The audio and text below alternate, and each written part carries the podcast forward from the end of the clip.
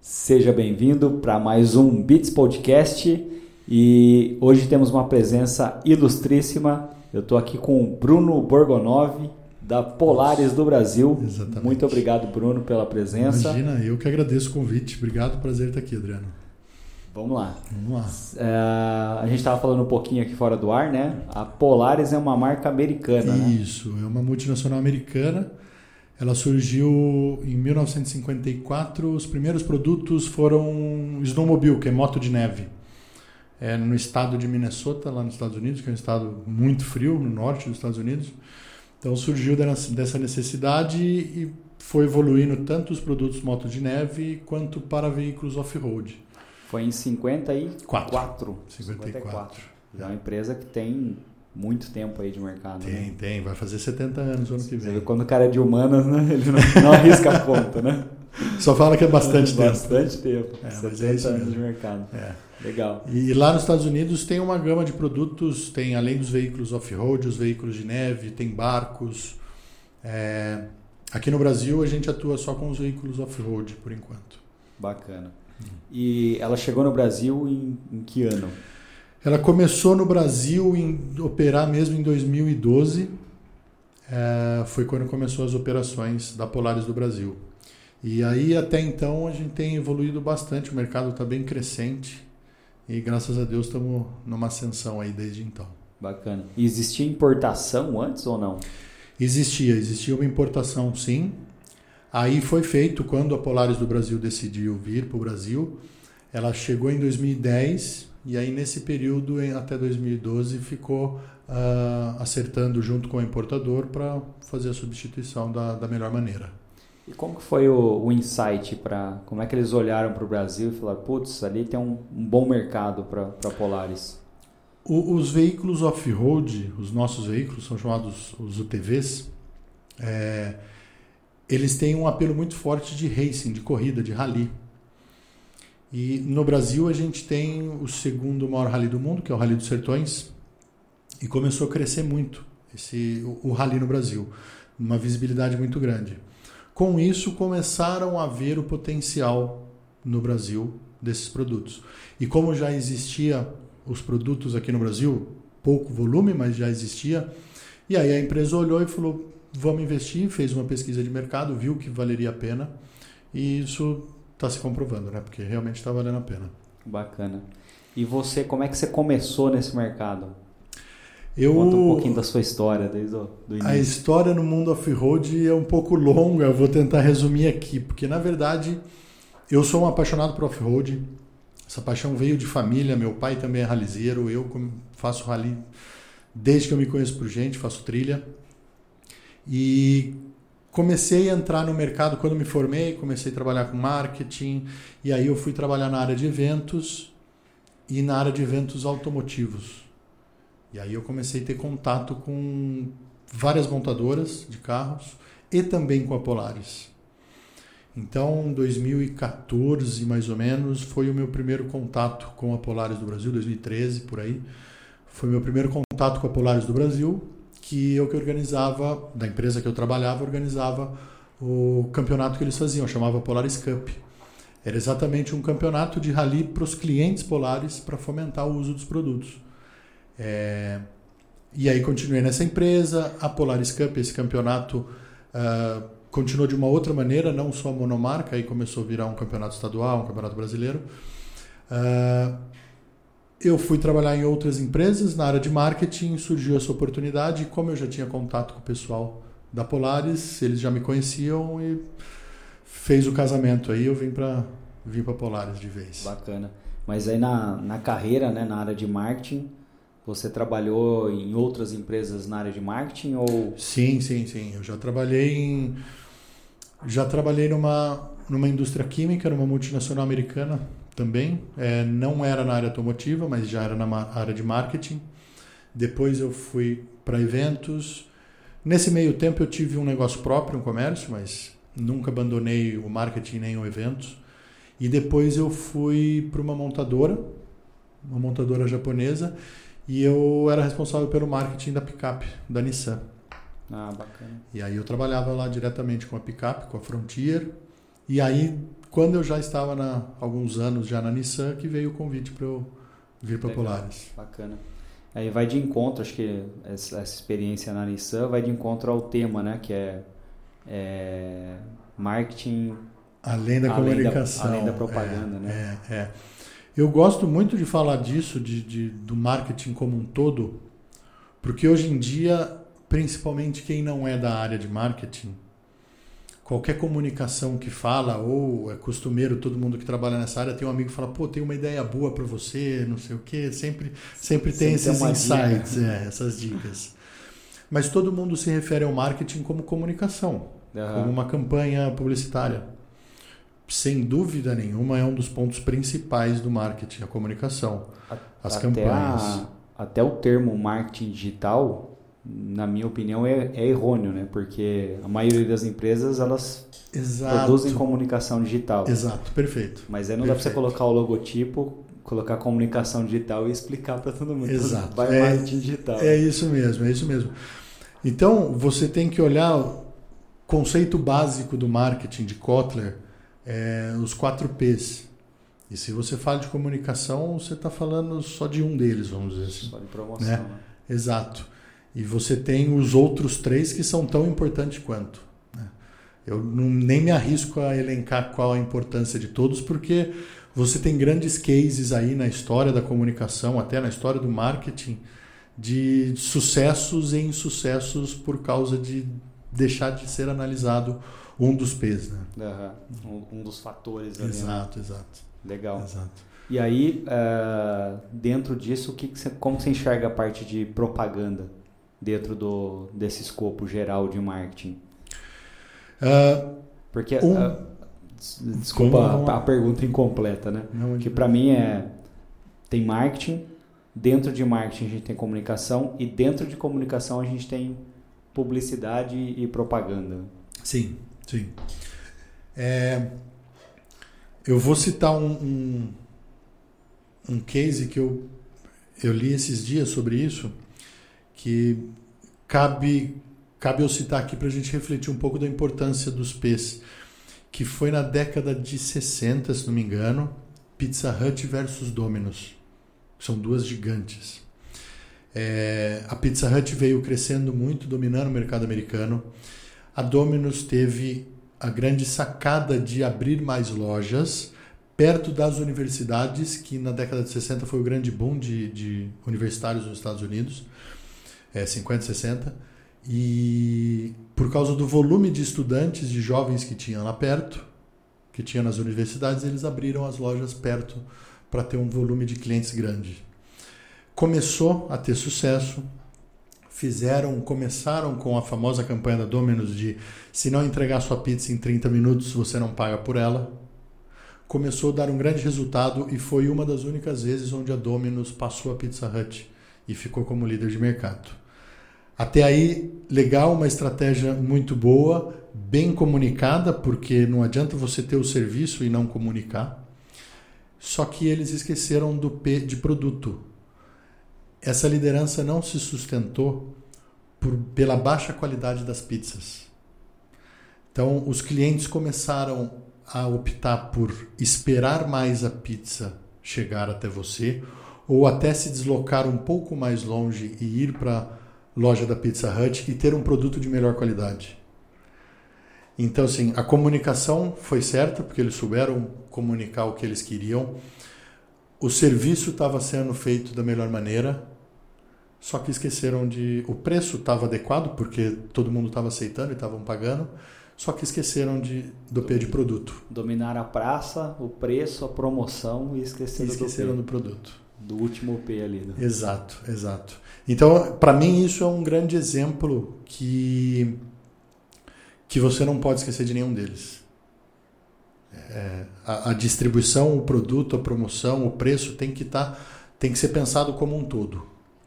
Isso tudo dentro do estudo de mercado. Uhum. E para mim, esse é o marketing. Legal. É essa a grande estratégia. Tem um, um tripé também que, que falam, né? Que é qualidade, velocidade e preço.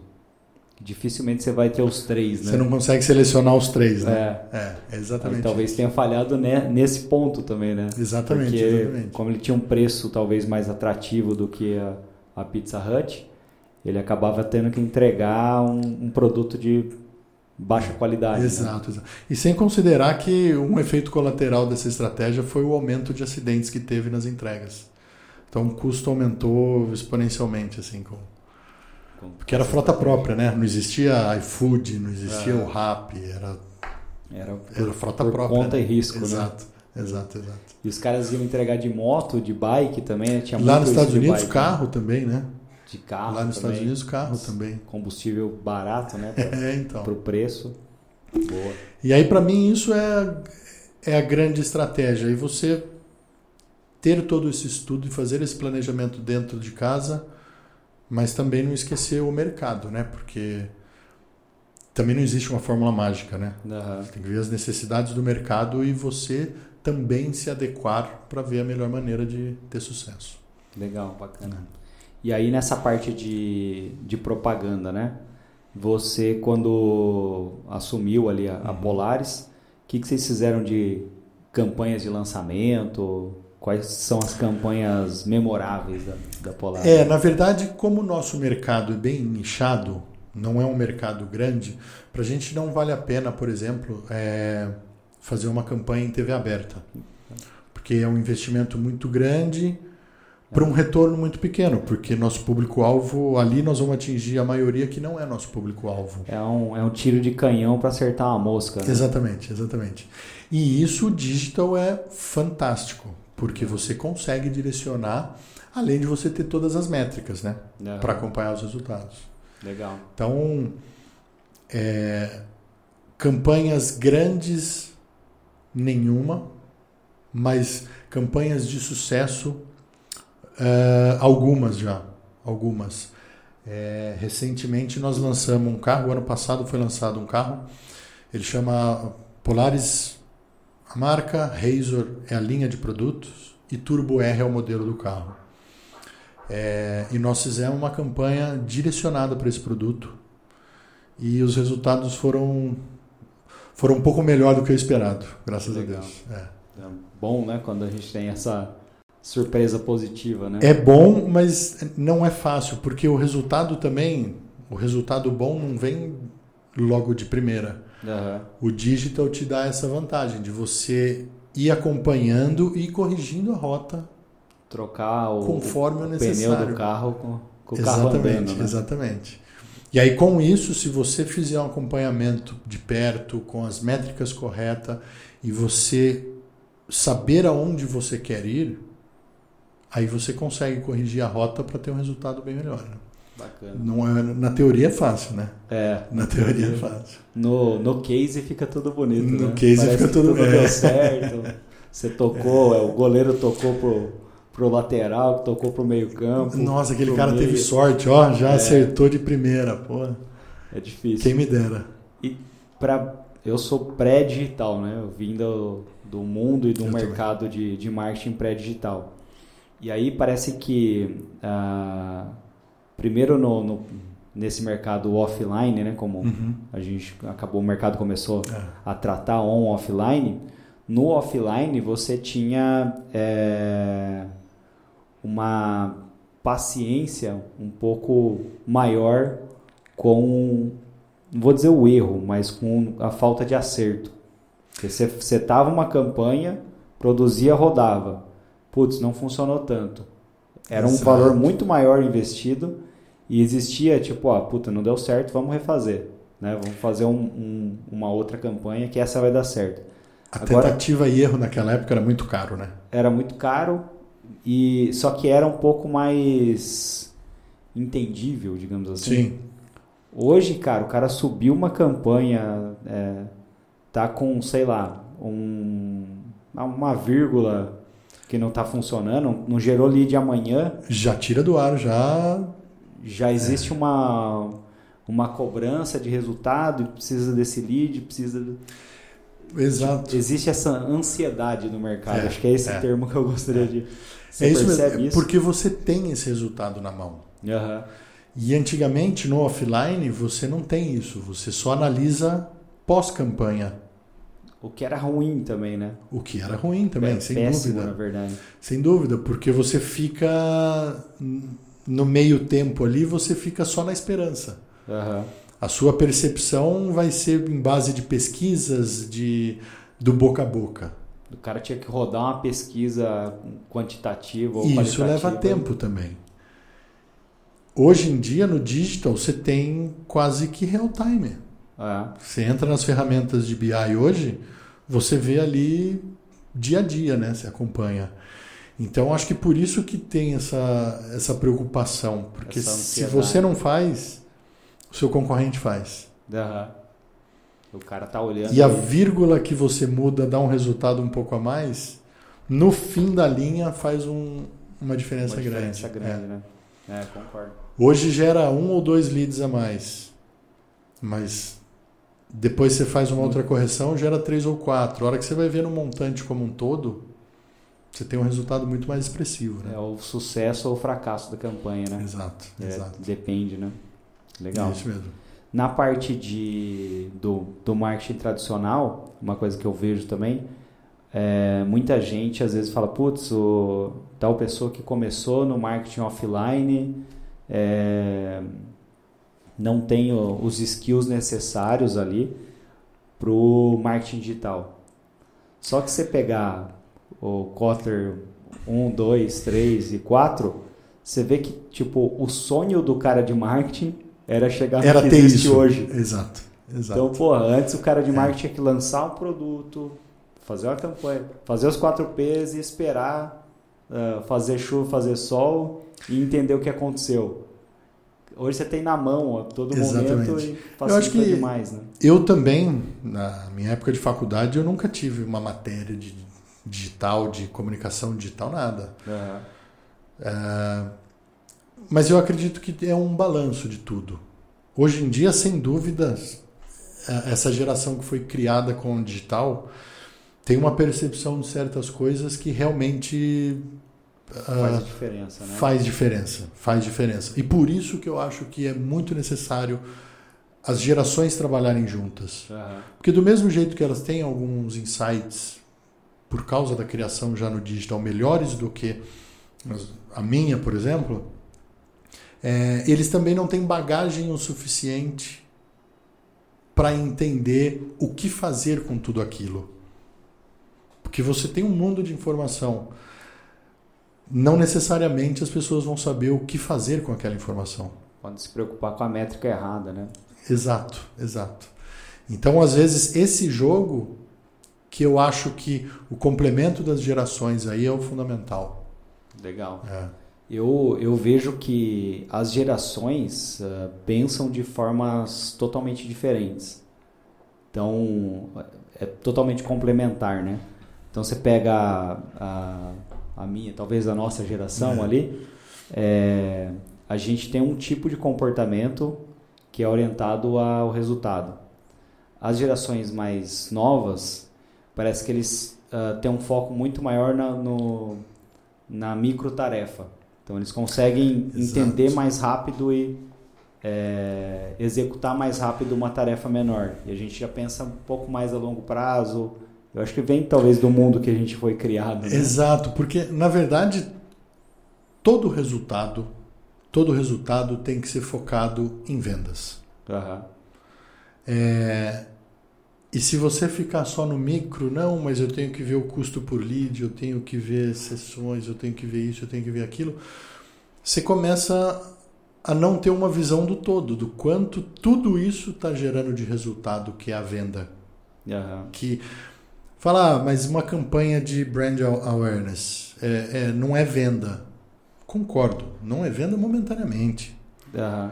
Mas você está fomentando o funil.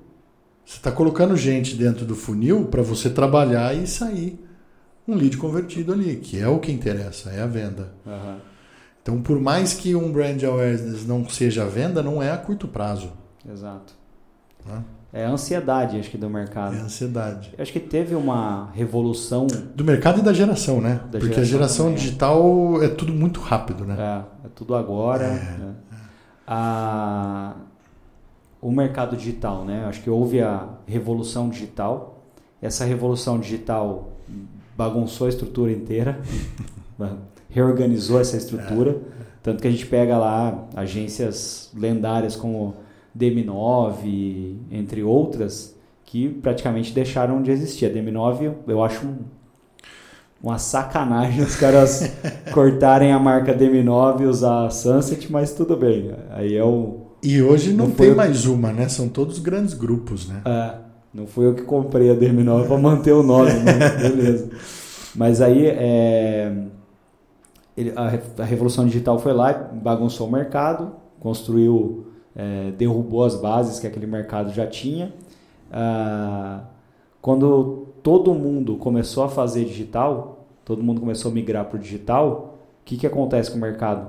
Ele volta a ser um mercado tradicional. Porque se você pensar hoje uma estrutura de agência, né? Uhum. Aqui, a estrutura antiga, você tinha atendimento, o cara da redação, a direção de arte e mídia. Era basicamente é essa a estrutura básica. Tinha alguns que tinha tráfego, outros profissionais, planejamento, outros profissionais, mas a estrutura básica de uma agência há quase 100 anos é isso. É, é. O que é uma agência digital hoje? É um gestor de projeto, ou um CS, ou é um cara que faz atendimento. Muda o nome. Um cara que escreve, um cara que desenha é e um é cara que melhora, que, que encontra a melhor mídia. É isso aí. Então é, virou a mesma coisa, né? É isso aí. E aí a competição hoje é por quem é mais criativo, quem chama mais atenção. E outra coisa que está na moda agora é branding. Tipo, não, você não vai ter ROI, retorno sobre esse investimento é. agora. Mas você está fazendo branding, que é justamente isso que você falou, para a boca do funil. Exato. Topo de funil, exato. branding, branding, branding, porque ninguém compra de uma marca que o cara não confia. Um grande exemplo de branding que eu gosto de dar, que posso estar tá falando uma bobagem agora, mas eu não me recordo de ter visto, por exemplo, uma campanha de varejo da Coca-Cola. Ela não só é, faz branding. De muitos anos para cá, ela só faz branding. E continua sendo um sucesso grande. É. Praticamente inventou a publicidade. Né? Entendeu? Então, é, nessa teoria de ter que fazer tudo, como é que uma, uma empresa que só faz branding converte em vendas? Porque é exatamente isso. O, o funil inteiro dos clientes, da jornada do cliente,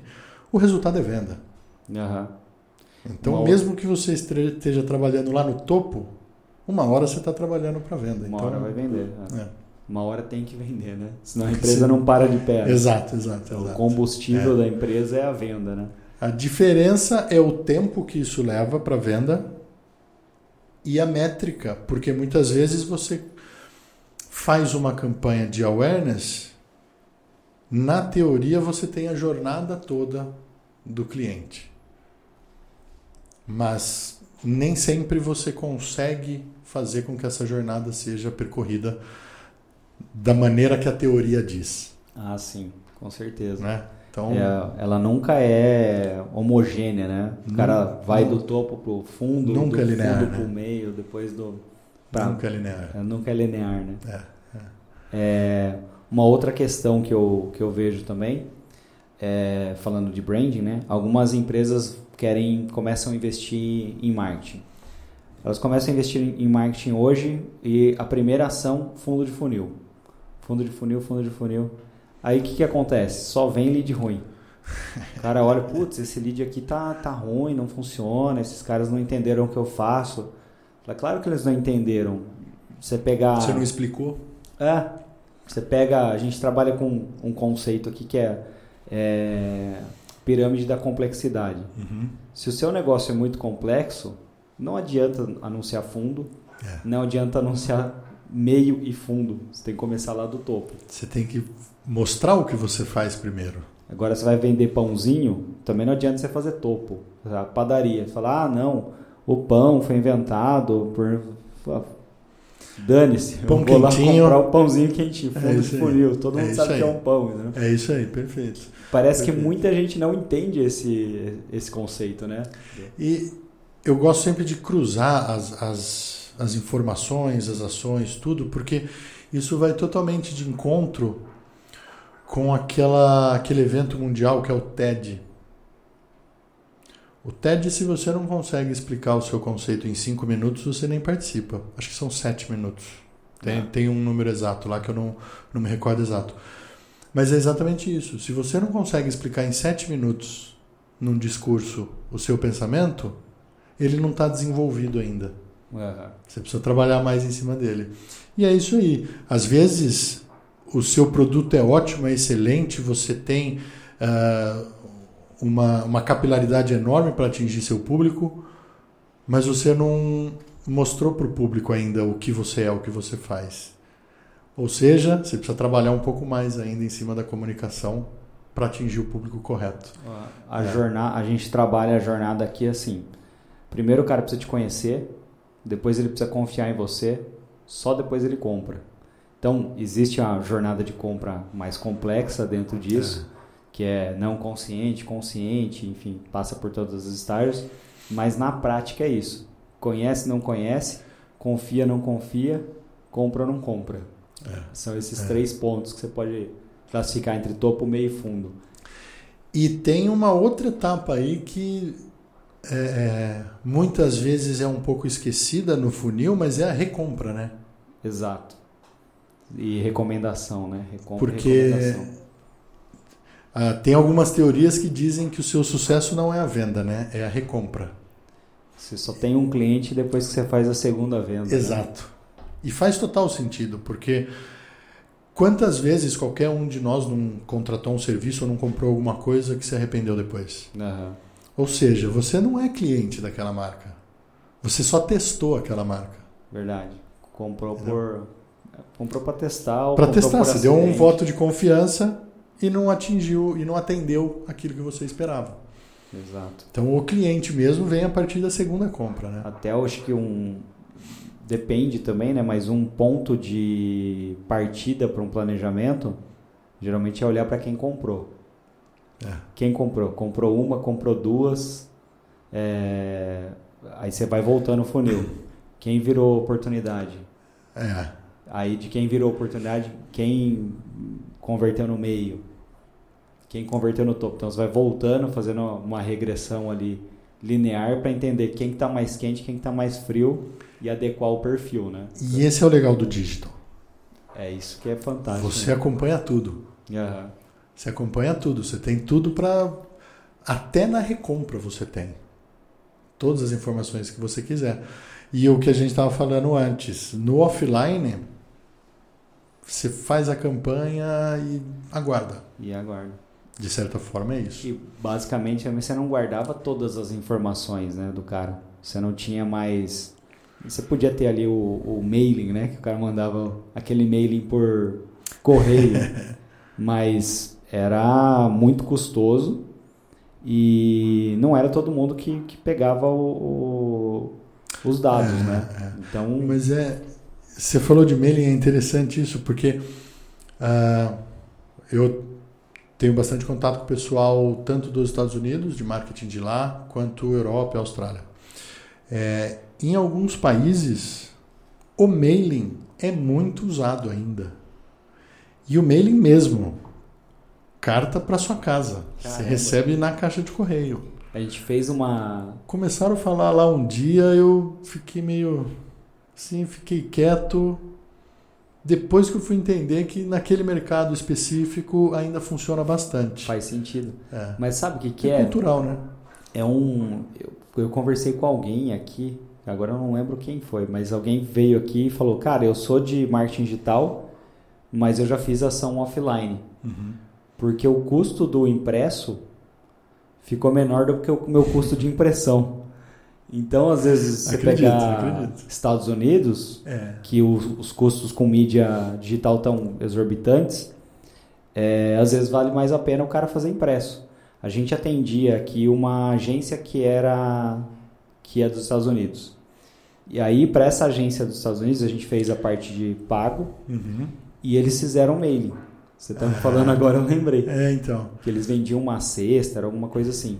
E eles fizeram mailing para distribuir porque eles já tinham os, os pontos ali, os, os targets é. mapeados, né? E porque lá nos Estados Unidos, em específico, é muito forte cupom, né? Uhum. Você vai fazer compra e tem um cupom de desconto e tal. Isso tudo. Pô, tem, você compra até bloquinhos com várias lojas que tem cupom de desconto, mas você também recebe em casa, né? Uhum. Se você é cliente cadastrado, você recebe em casa. E é algo que ainda viabiliza o, a mídia televisiva, rádio, que se você faz o, o CPM, o custo por mil, Uhum. do digital e às vezes você faz da TV ou do rádio, no montante, TV e rádio fica mais barato. É, e ainda mais hoje em dia, que porque antigamente era TV aberta. Aham. Hoje você tem TV aberta, fechada e inúmeros serviços de streaming, de TV fechada, canais. Você tem uma meia dúzia de todos os assuntos que você quiser. Totalmente segmentado. né? Totalmente segme- segmentado. Então, com isso, eles também já sabem que o preço tem que cair, né? Não adianta também querer. Não atinge tanto, então vamos cobrar menos também. É. Então acaba não sendo mais o mercado tradicional. né? Exato, ou você exato. tem um milhão ou você não fala comigo, né? E aí, e mesmo o mercado offline está migrando para o online, tentando, né? De que maneira, por exemplo, uma das ações que está crescendo cada vez mais é o QR Code nas Aham. propagandas. Sim. Principalmente dando um desconto adicional, fazendo qualquer ação para você pegar, facilitar esse lead, para você conseguir mensurar, colocar no papel o perfil do público que está na TV, Tá numa mídia offline, para você e digitalizar ela o mais possível. E você acabou pescando o pixel também, né? É, Porque se o cara foi até a página, você registrou Você e faz remarketing. e aí acabou. Aí aí faz acabou. remarketing É. até, até ele comprar ou não, né? Aí aquela história, tá falando perto do celular, falou de, pô, preciso comprar uma TV. Ah, Próxima vez que você abrir já Cara, os caras falam que não, aparece. né? Eles falam que é inteligência artificial, que faz cruzamento de dados. Mas uma vez eu tava com a, com a, com a patroa, né? E ela queria ir pro Peru. Aí tava nesse período, é, tinha fechado tudo, aí reabriu. Ela falou: Não, ano que vem eu vou. Falei, cara, não sei se é uma boa, né? Vamos pensar tal. Não, eu vou, vou de qualquer jeito. Se não quiser, eu vou sozinha.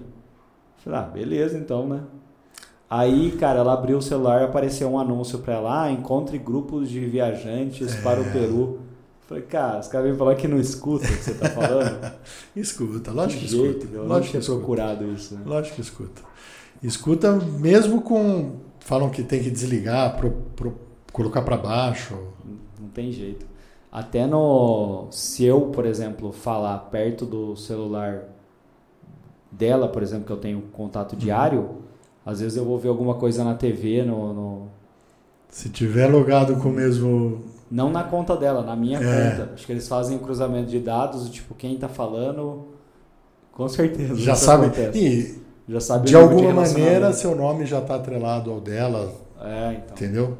Ferrou. É, não. Hoje em dia, hoje em dia anonimato não existe mais, né? Não existe. Hoje em dia não existe mais o anonimato.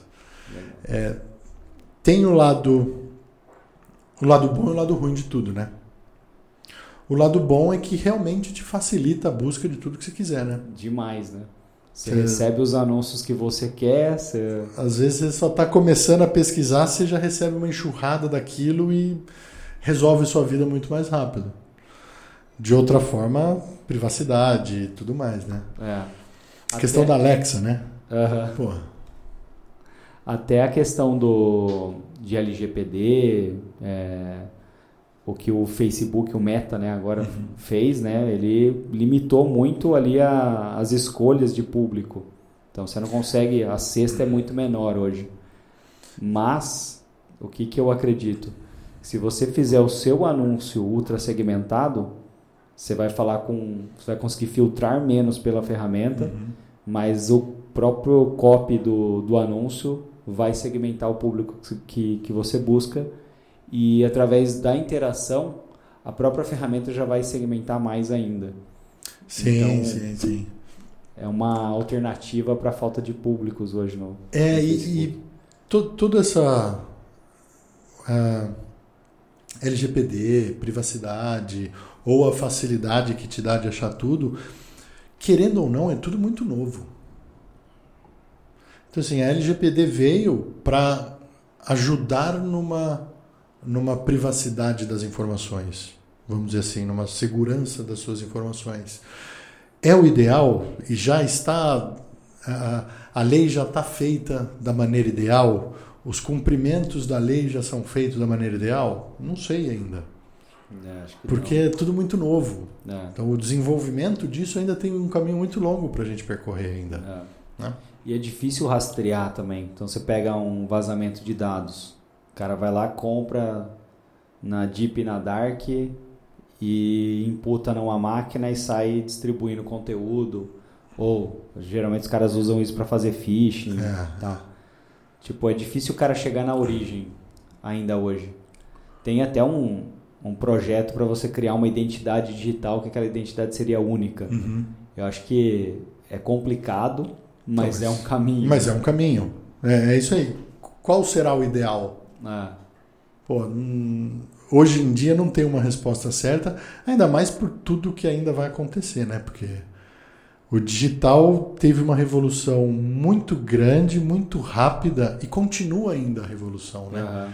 Ela não aconteceu e acabou, ela continua evoluindo.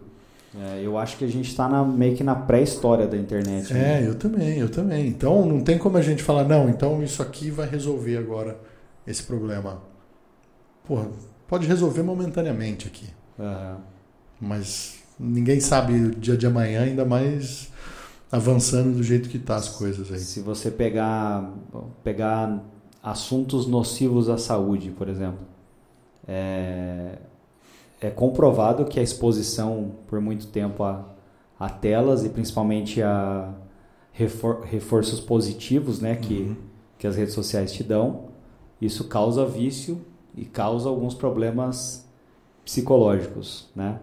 Eu acho que a discussão, além de dados, ela também deveria vai acabar caminhando para isso. Sem dúvida. É, tanto que o mercado offline, né? o mercado lá atrás, quando começaram a desenvolver, é, não sei nem se pode falar isso, mas substâncias psicoativas, percebe, no, no início aquilo não era é, proibido, perceberam que fazia mal, proibiram. Então talvez a gente encontre no futuro uma, uma situação da qual não é nocivo à saúde, protege os dados, é. Protege a integridade física. É aquela, aquela velha história que a diferença entre o remédio e o veneno é a dose. É a dose. É. Então, como que a gente vai balancear aí para eu poder capturar as suas necessidades para poder te entregar um, uma campanha ou um conteúdo que você mais goste de, de consumir sem invadir sua privacidade? Uhum. Esse é o grande. Esse dilema, é o grande né? dilema de tudo, né? Cara, agora mudando um pouco de, de pato para ganso.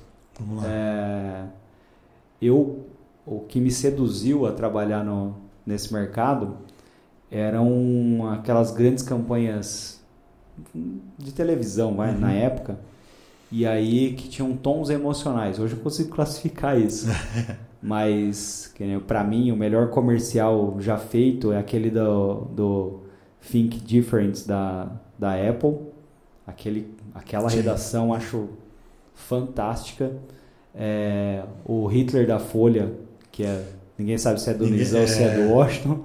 É. Ah, Dizem que a ideia foi do Nizam e a, e a finalização do foi Washington. do Washington. É. É, Pelo menos é a, a, lenda que eu escutei. É né? o que chega, né? É do pô, campanhas do Nizam também, que essas campanhas do Itaú que são um pouco mais recentes e tal. É, o que me fez me apaixonar pela área foi esse atributo artístico dessa, dessa profissão. Que hoje a gente tem menos. Sim. O que, que te levou para essa área? Também foi um pouco disso, de porque na nossa época, na minha época, a gente assistia TV, sentava à noite com a família, assistia TV e comercial de um filme era exatamente um comercial.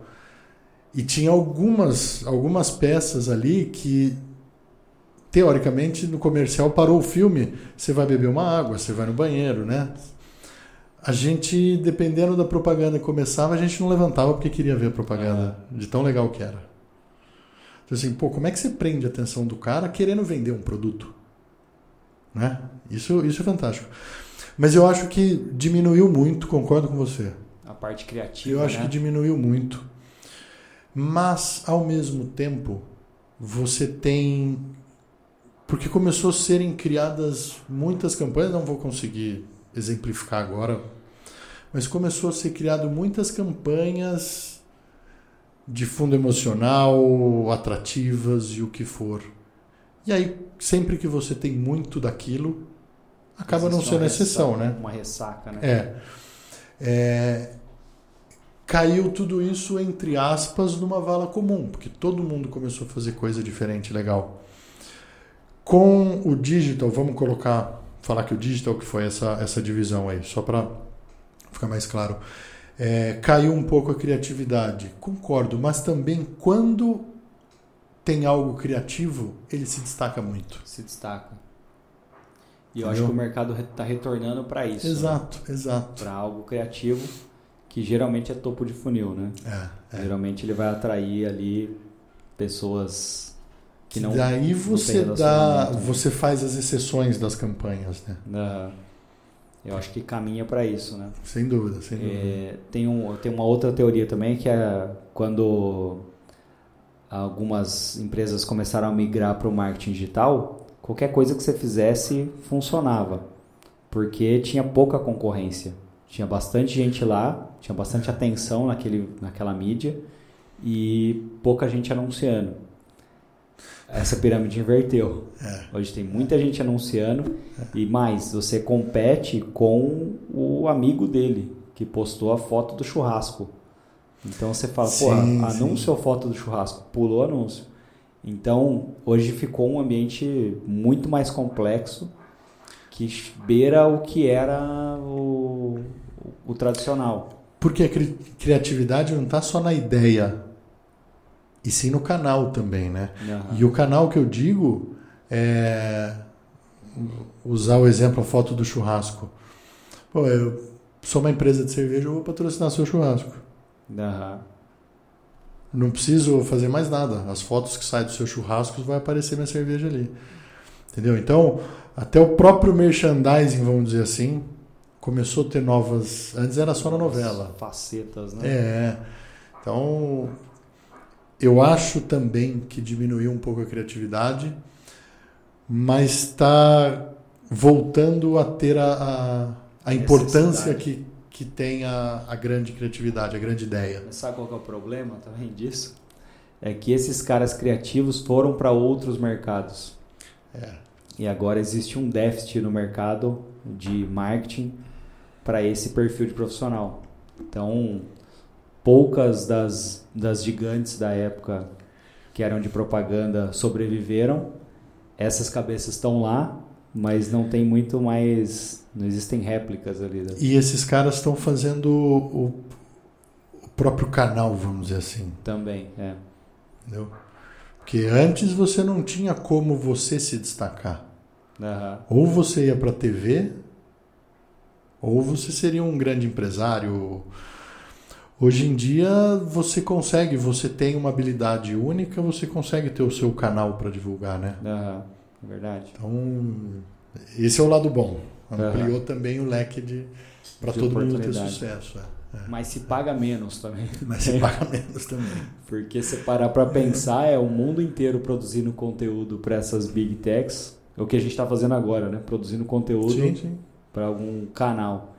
E não existe uma remuneração, né, por isso, né? Mas eu, eu gosto disso porque eu sou a favor sempre da concorrência, né? Porque eu acho que isso que evolui. Estimula a evolução. né? Exato. É, Cara, todo mundo pode fazer conteúdo, criar seu canal, o que for. Aham. É, com o tempo vai ser selecionado. Sempre vão surgir os novos. O que, que é bom, Isso que, não que é tenha ruim. dúvida, mas ser um negócio perene é, é seleção do mercado, né? Aham. Seleção do mercado. Seleção natural, né? Seleção natural. É, eu concordo. E falam TikTok, Instagram, tal, todas essas mídias. Também é tudo muito novo ainda. Aham. Também é tudo muito novo. Ah, é. E outra, quais dessas vão sobreviver também? Porque você pega aquele, acho que era Clubhouse, que era só de áudio. Exato. Ninguém mais sabe que. Não, e você nem se existe. Quando mais. lançou, saiu matéria em todo lugar, todo mundo falando disso e durou muito pouco, né? É. Foi, foi. O próprio Orkut, né? Aham. O Orkut eu fico triste, porque eu Começou. sou saudosista, eu gostava do Orkut. Foi o pioneiro das redes sociais, né? É. Bom, tirando o ICQ, né? Mas. Aqui era É, aí clássico tá denunciando a, a idade. a já. idade, né? o chat do tinha, né? Nossa senhora. Olha. Aí vai longe, né? Legal. Boa, boa. E hoje quais são os planos aí pro, pro futuro do, do marketing da, da Polaris? O que vocês estão pensando de Ah, tem inovação? coisa boa para vir aí. Tem coisa boa. O, o, o plano nosso desse ano já é tá um degrau acima do que a gente estava, como todo ano, tá? A gente, o pensamento nosso é evoluir. Não, a gente nunca trabalha com puta, a grande ideia que vai revolucionar a empresa. Aham, Acho que isso acontece, mas são as exceções. legal. Se você fizer um trabalho consistente, o, o resultado vai ser muito mais sólido. Então, com certeza, esse ano estaremos um degrau acima. Já o pezinho já está no próximo degrau já, mesmo que está no começo do ano, mas já já deu uma uma indicação aí que que vamos evoluir, até porque tem alguns produtos a serem lançados esse ano aí que promete muito sucesso. Que legal. E a expectativa do, do mercado em si? O que você acha para esse ano? Tá? Cara, não, não são das melhores possíveis, é, mas, mais uma vez, é de crescimento, sem dúvida Aham. nenhuma, é de crescimento. É um ano de muito desafio, não tenha dúvida que vai ser um ano pesado de suor e de trabalho, Aham. mas ainda bem, é, porque, cara, se fosse fácil, se não tivesse esses desafios, Qualquer um fazia, né? é, e, e a equipe toda seria muito menor. Põe Aham. três, quatro pessoas lá que resolveria tudo. Entendeu? Então, por isso que eu acho que os desafios são bons. Então, nós vamos evoluir. A expectativa é um ano difícil, mas de evolução, Bacana. sem dúvida. E a, a utilização dessas novas tecnologias como o ChatGPT? Vocês têm usado ou tem previsão para isso? Não, na prática ainda assim de falar que vamos usar para isso, isso e aquilo, ainda não. Ainda não. Mas sem dúvida já está mapeado, Aham. já está testado e vamos ver aí qual, qual vai ser os planos. Qual que é a novidade, né? É, é. Também eles lançaram, não sei se você já teve a oportunidade de usar, Já, já usei, já é usei. um jogo de perguntas e respostas. Interessante. É bem interessante, né? É bem interessante. Só que ele dá muita informação errada também. Exatamente isso que eu ia falar. Eu já vi, não sei se é conspiração de concorrentes, o que for, porque eu não fiz esses testes ainda. Mas tem vários exemplos que eu já vi que você faz a pergunta para ele, ele te dá uma resposta bonita Ah, ah, com as informações erradas. Aham. Uma delas, é, é, eu vi até um jornalista de automobilismo, falou que ele fez a pergunta como que o Ayrton Senna morreu. Ah, o chat. GPT descreveu que foi num acidente aqui em Interlagos. Aham. Então assim, pode ser bonita a ferramenta, mas se não der a informação correta, para que, que adianta? Não funciona, né? É. Bacana. E outra, é, é, pode até ser a informação correta, mas qual que é a fonte? Aham. Chat GPT não é uma fonte, Cara, eu acho que é um isso. canal. Eu tava pensando esses dias, tomando banho, eu tava pensando É, nisso. Isso é- Porque vamos supor que você, o, que a gente está instruindo aqui, né, o pessoal de, de conteúdo, você pode usar como fonte de pesquisa. Usa como fonte de pesquisa, mas o texto tem que ser autoral. Exato. A gente exato. vai. Tem ferramentas que já conseguem detectar é, de onde que está vindo aquele texto. E checa as informações. Checa. Checa as informações. e usa como fonte de pesquisa. Só que se você usar isso como fonte de pesquisa ou de é, resumo, que seja, eu acho que ele tem a obrigação de trazer as fontes num rodapé. Perfeito. Teria que ter a obrigação. Perfeito. Concordo. Porque ele está bebendo de alguma fonte que é de direito autoral. É isso aí. Se alguém produziu é aquilo, aquilo tem dono, né?